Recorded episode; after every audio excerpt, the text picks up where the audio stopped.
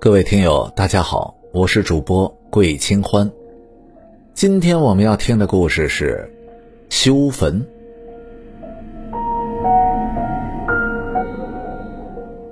明朝的万历年间，开封府有个姓刘的木匠。刘木匠住在村子里，离镇子有三十多里的路。他每日里是早出晚归，有时候索性睡在主家。刘木匠是胆大心细。每次走夜路的时候，他都会带着一把尺子防身，因此啊，他也从没有遇到过什么怪事。话说有这么一天的傍晚，刘木匠做完了工，准备离开。主家本想让他再住一夜，可做完工不回家，这有些不合规矩。刘木匠婉拒以后，收拾好了工具，走出了镇子。刚出镇子没多久，就刮起了一阵阴风。风沙迷住了刘木匠的眼睛，他深一脚浅一脚的往前走。半个时辰以后，风停了。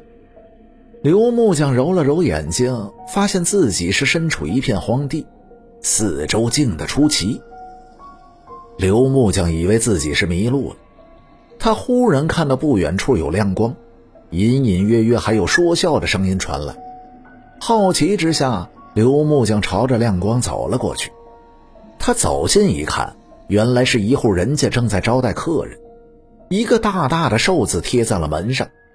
这宅子很大，装修也十分的考究。来往的客人都是锦衣华服，看起来都是身份不凡。刘木匠站在一旁看了半天，发现一个熟人都没有。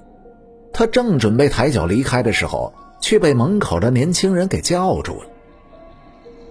我家老爷今日九十岁大寿，特在此摆下了寿宴。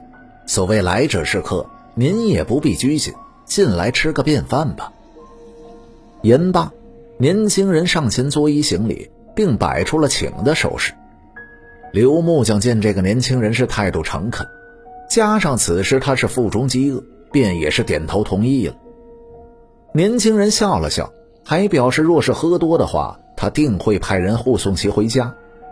刘木匠听后，这才放心走进了宅院。宅院里此刻已经坐满了宾客。那个年轻人为刘木匠安排好位置以后，便从里屋搀扶出了一位白胡子老翁。老翁手持拐杖，走路缓慢，虽是老态龙钟，可这眼睛明亮，炯炯有神。老人说了几句话以后。宣布宴席开始，便重新回到了屋内。很快，一道道的佳肴和一瓶瓶的美酒被端上了桌。可刘木匠却是发现，这桌上的菜肴都是凉的，一点热气都没有。这坛子里的酒也像是清水一般，一点酒香味也是没有。这刘木匠就是有些发怵，可他早已饿的是前胸贴后背了，也顾不上其他。夹起了菜就往嘴里送，可神奇的是，这看起来没有热气的凉菜，放到嘴里却是传来了丝丝的温度，而且是美味无比。那如清水一般的酒也是如此。不一会儿的功夫，桌上的菜肴就被吃光了。那个年轻人再次的走出了屋子，表示客人们可以到屋中与老人攀谈，并献上自己带来的礼物。这刘木匠一听可就急了，自己是半路被邀请来的，这什么礼物都没有，这可如何是好呀？他缩在人群的后面，正想着送些什么，那个年轻人已然是站在他的面前了。刘木匠抬头一看，就只剩下自己了，没办法，他只有硬着头皮进了屋。这间屋子很大，可除了一张床和桌子，几乎没有多余的设施。老人躺在床上，精神很好。他看到了刘木匠后，挥手让他来到床边。刘木匠这时却是发现，老人的房顶正中央有一个大窟窿，顺着窟窿，那都能看到天上的星星。除此之外，老人的床下还放着一盆水。一见此情景，刘木匠则是大吃一惊。他曾经听母亲说过。只有死人的床下才会放盆水，莫非这个老人已经是死了？刘木匠也是不敢声张，他战战兢兢来到老人的身边，开口说道：“呃，实不相瞒，我只是路过此处，厚着脸皮进来吃了一顿便饭，没有给您准备什么礼物。不过我是一个木匠，我看您的房顶漏了，我可以帮您修修房顶。”老人听完以后，却是笑着说道。年轻人敢说实话，这没什么不好的。能来为我这个老头庆生，我已是感激不尽了呀。我这房顶都已经坏了好几年了，几个孩子也不争气，都不给我修。